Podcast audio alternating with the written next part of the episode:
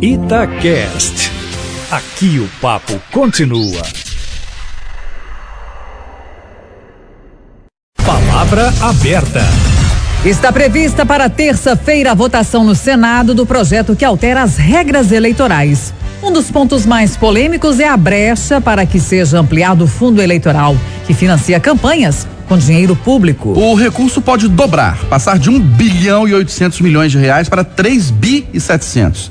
Se aprovado e publicado até o início de outubro, a ampliação do fundo eleitoral já vale para as próximas eleições de prefeitos e vereadores, ano que vem. Para debater o assunto, estamos recebendo aqui no Palavra Aberta Bernardo Santos. Ele é presidente do Partido Novo em Minas. Bom dia, obrigada pela presença. Bom dia, Kátia. Bom dia, Eustáquio. Bom dia, professora Mara. Cumprimentar e agradecer a professora Mara Teles, doutora em ciência política, professora da UFMG, conosco também aqui no Palavra Aberta. Professora, bom dia, obrigado pela presença. Obrigada a vocês, obrigada, Kátia Eustáquio, pelo convite de estar aqui presente. Obrigada, professora. Seja bem-vinda mais uma vez. Vamos começar então ouvindo o presidente do Novo aqui em Minas, Bernardo Santos, porque o Novo defende o fim do fundo eleitoral.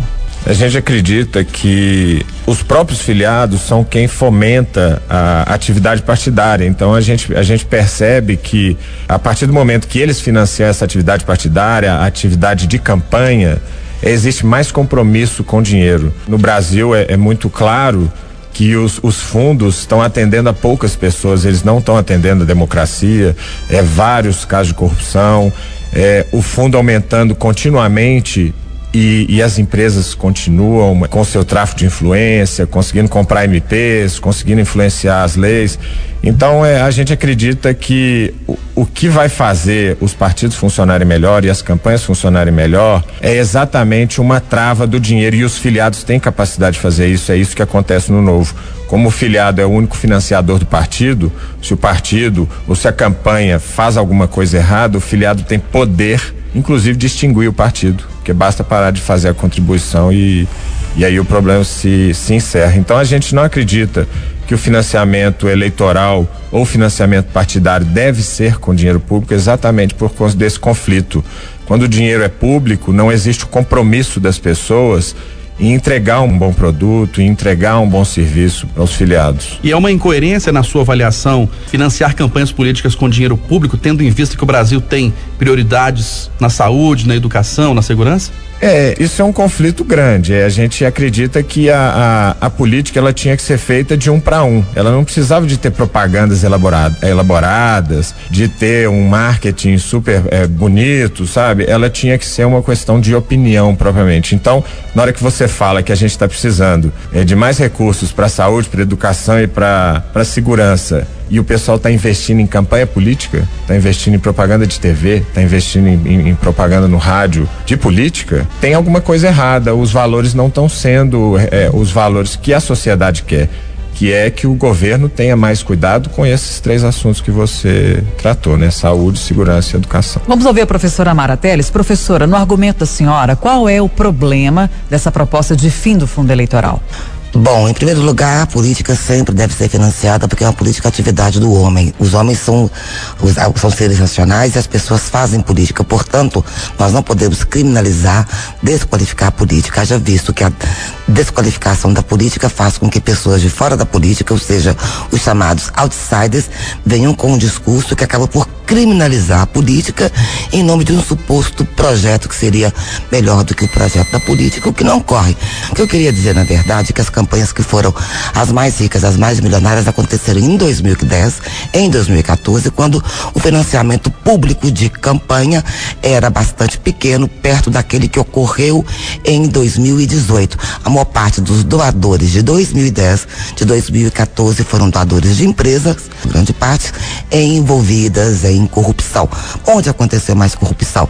Nas campanhas de 2010, nas campanhas de 2014, com financiamento privado, a maior parte, 95% do dinheiro arrecadado do total de todas as campanhas de 2014 vieram das empresas privadas. Em 2010, 97% do dinheiro arrecadado vieram das empresas privadas. Ora, se existe corrupção, portanto, não é derivado de um fundo eleitoral, não é derivado de um fundo partidário, nem do financiamento do Estado em relação à política. A corrupção existiu basicamente em 2010, 2014, com recursos que vieram de empresas presas privadas interessadas em, após a eleição do presidente, conseguirem fazer lobby para os seus interesses, sobretudo dos interesses das empresas alimentícias e do mercado financeiro.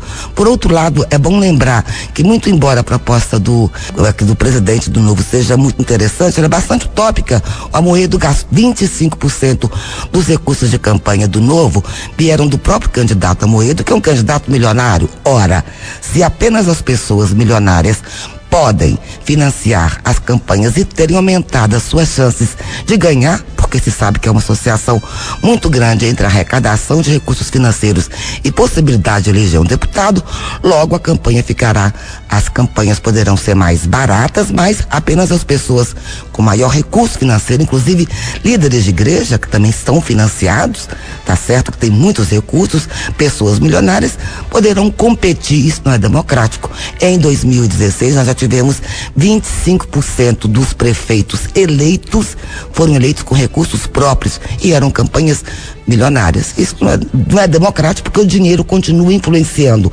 as campanhas do mesmo jeito, só que a competição acaba promovendo os candidatos que são mais ricos. E as regras de 2018 mudaram também em relação às regras anteriores. Primeiro, diminuiu-se o tempo de campanha. Segundo, proibiu-se absolutamente tudo. Era proibido fazer campanha em 2018. Então, eu não acho que criminalizar o dinheiro público reduz a corrupção. Os dados de um artigo que eu acabei de publicar na Alemanha agora, com gráficos, mostram o contrário. A campanha de 2018 foi a mais barata e o candidato que ganhou, gostamos deles ou não, é um candidato que menos gastou, que foi o presidente Bolsonaro. Mas, professora, eu vou fazer a pergunta para a senhora, a mesma que eu fiz para o Bernardo.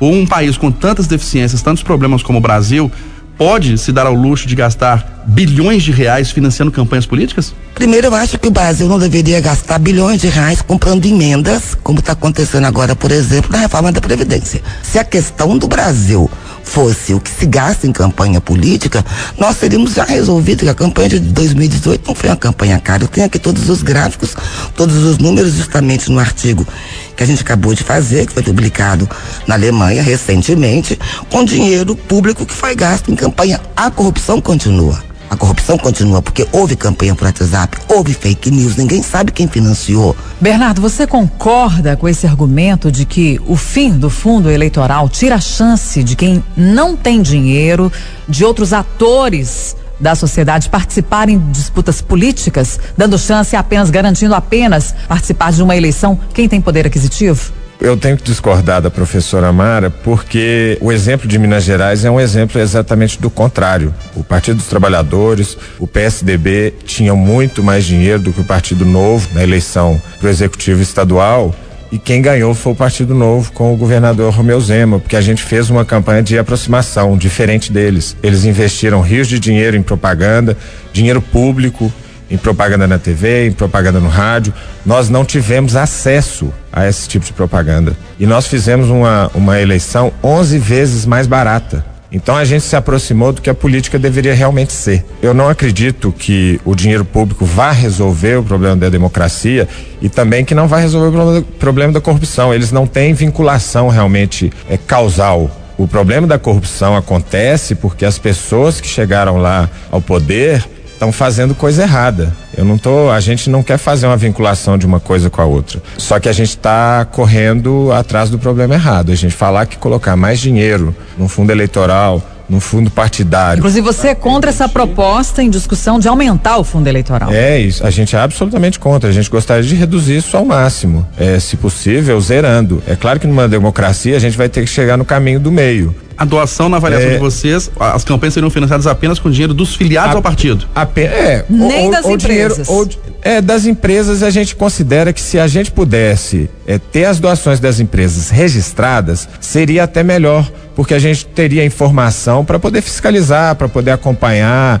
é, para saber se as empresas estão fazendo alguma coisa errada, se o governo está fazendo tráfico de influência é, em relação a essas empresas. Mas não fica difícil se libertar dessa ideia de que lá na frente as empresas vão cobrar a conta? Bem, a gente tem que lembrar que a empresa ela só é constituída porque existem pessoas por detrás delas. Então, é a gente acreditar que o dinheiro das empresas não vai chegar nas campanhas é quase que um sonho. Então, se a pessoa quiser doar, é claro que ela vai ter uma limitação é, de lei, que hoje está em 10% da renda da pessoa, ela vai fazer a doação e ela vai tentar influenciar o governo. O problema não é esse, o problema é se o partido continua a funcionar ou não. O problema é que a gente hoje, quando a gente, quando os partidos recebem o fundo partidário e fundo eleitoral, a gente está financiando também os partidos que fazem coisa errada. A gente não tem condições de fechar esse partido, de abolir a participação dele na política, um partido que fez muita coisa errada. Por quê? Porque eles recebem dinheiro público. Mas se não É, tivesse é, dinheiro público também. falar? Sim, né, a gente vai voltar a palavra para a senhora, só para complementar. Então, é- Mas se não tivesse dinheiro público também, ele poderia fazer coisa errada. Não, tudo bem, mas aí é, é um caso de polícia. Ele poderia fazer coisa errada, mas os filiados teriam condição de fechar o partido e, e- e cobrar do partido uma atuação mais, mais decente, uma atuação mais correta, mais honesta. Professora, a senhora concorda que há uma deficiência, então, já que existe o fundo eleitoral, bancado com dinheiro público? Falta, então, uma fiscalização, um acompanhamento do uso desse dinheiro? Eu acho que questão não é só essa. Eu, eu discordo aqui do presidente do Partido Novo, porque eu acho que a questão não é do de fórum íntimo, não é que as pessoas vão se consagrar e rapidamente serão bons cidadãos e vão doar com boas ações. Não existem boas pessoas a priori. Existem pessoas com problemas em todos os partidos. Se nós vamos olhar por esse ponto de vista, quem corrompeu mais, se foram os governos anteriores ou quem corrompe mais agora, nós teremos um problema aí de fundo individual. E as soluções para a corrupção no país têm que ser soluções coletivas, têm que ser soluções legais, tem que impedir que as pessoas corrompam. Seja do PT, seja do Partido Novo, seja no caso de desmatamento, seja no caso da Petrobras. Isso aí é questão de, de caráter. Claro, se você tem um conjunto de filiados, que são filiados ricos, com a maior parte do Partido Novo, como a Moedo, que financiou a sua própria campanha e no qual 25% dos recursos vieram do bolso do próprio Moedo. Portanto, só pessoas ricas, com maior boa vontade que elas têm, é que vão poder disputar as eleições. Para deixar claro, professora, a senhora concorda com o fundo eleitoral, com o financiamento público, mas a senhora não concorda com a ampliação dele. Eu não concordo e acho o seguinte, eu não quero criminalizar também as empresas que patrocinam campanhas. Eu acredito apenas que deveria ser reduzido o valor que as empresas podem investir nas campanhas, porque senão fica muito desigual. Então, assim, eu acho que deve ter um fundo eleitoral, um fundo partidário e talvez alguma abertura para que as empresas privadas, pessoas jurídicas, sindicatos, se quiser, também dos trabalhadores, sindicatos rurais, sindicatos patronais, possam colocar algum recurso nos seus candidatos. Mas acabar totalmente com recursos públicos para financiar a política não tem sentido. Então vai ser uma campanha só para as pessoas milionárias. Mais uma questão, Bernardo, você quer É, eu, eu, eu fico sempre discordando dela, porque parece que só os milionários podem ganhar a eleição e é exatamente o contrário Não, do que o que aconteceu. aconteceu né? no Brasil desde 19 de 1989 até então, por isso que eu trouxe os dados, que eu não gosto de falar sem dados, né? É que aqueles partidos que receberam mais recursos de empresas privadas e os partidos que tiveram mais dinheiro foram aqueles que mais tiveram chances de ganhar as eleições. Então, na minha opinião, são os que os números mostram. A gente coletou dados aqui. É, é, então, se, sabe Mara. quando que isso mudou? Mudou em 2018. Porque o presidente eleito foi o que menos gastou. Tinha sete minutos, Inclusive sete de segundos. recursos públicos. E sete que menos segundos. gastou de recursos públicos. Não, que menos inclusive. gastou. Isso. Que a gente não sabe o quanto mais que gastou, porque a quantidade de fake news que foi colocada, a gente não sabe nem quem pagou. Então a gente tem até que fiscalizar isso também. Tem que ter uma fiscalização. Pela primeira vez na história desse país, um candidato que tivesse recebido menos recursos conseguiu é, alcançar o posto principal.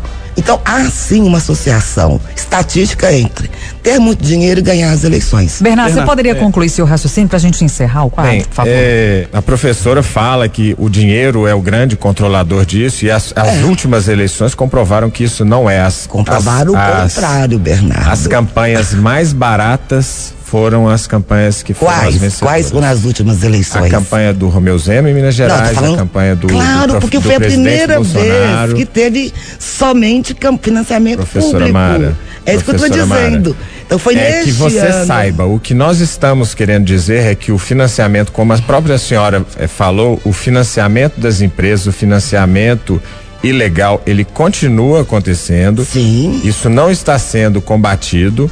Provavelmente aconteceu como aconteceu nos anos anteriores, né? Nas eleições de 2014, ah, de 2010, de 2006. Do que é legal, eu não sei. É, estão todos, estão todos no processo da Lava Jato, né? Como eu não é, faço vários, parte de partido algum, então aquele que parte várias, fazem que é legal, eu não posso São várias responder. denúncias de Caixa 2. Então, o que a gente está falando Inclusive é que agora. os filiados podendo financiar, os filiados e as pessoas físicas que acreditam nas ideias, podendo financiar e podendo também interromper o trabalho dos partidos, é o que é adequado. Porque é como se o dinheiro fosse um voto. É um voto de confiança. Olha, eu tô te dando o meu dinheiro para você investir nas suas ideias e fazer que essas ideias andem. Eu concordo. É isso que acontece com o Partido Novo. Agora, dessa é maneira, não atende interesses um... específicos a um dos grupos que. Ah, mas, mas o partido é um ajuntamento de interesses específicos. Só que são interesses mais gerais. Então, o Partido Novo, por exemplo Coletivos, obviamente, pois é um partido, é um, é um conjunto de pessoas que está se juntando para defender algumas ideias. Todos os partidos são legítimos, é, inclusive os outros partidos cobram dos mais ricos taxas maiores e o Partido Novo, diferente do que ela diz, ele cobra de todos os filiados a mesma quantidade. Por quê? Exatamente para não ter influência de quem tem mais capital ou menos capital. Então, não é isso que resolve. O que a gente está falando é que se o filiado tem o poder financeiro sobre a instituição, de fazer a instituição funcionar ou não, ele também tem o poder de fechar o partido e interromper com essa sequência de atos eh, irregulares, de atos desonestos que vem acontecendo nos partidos no Brasil. Então é por isso que a gente defende que o recurso público talvez não se extingua, mas que deve, devia ser numa quantidade menor para as pessoas se comprometerem com isso para as pessoas se comprometerem com os filiados e atender as, as exigências que os filiados impõem ao partido.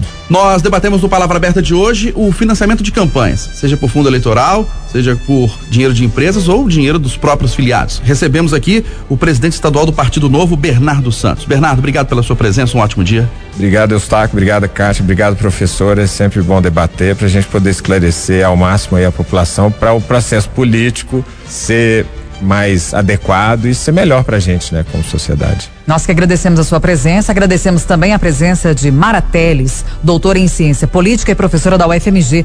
Bom dia, professora. Obrigada mais uma vez pela sua contribuição aqui no Palavra Aberta. Obrigada a vocês e obrigada também pela presença do Bernardo para a gente poder debater. Sempre é bom debater ideias diferentes, mesmo que a gente não chegue num consenso. Isso aí. Bom dia. Oito horas.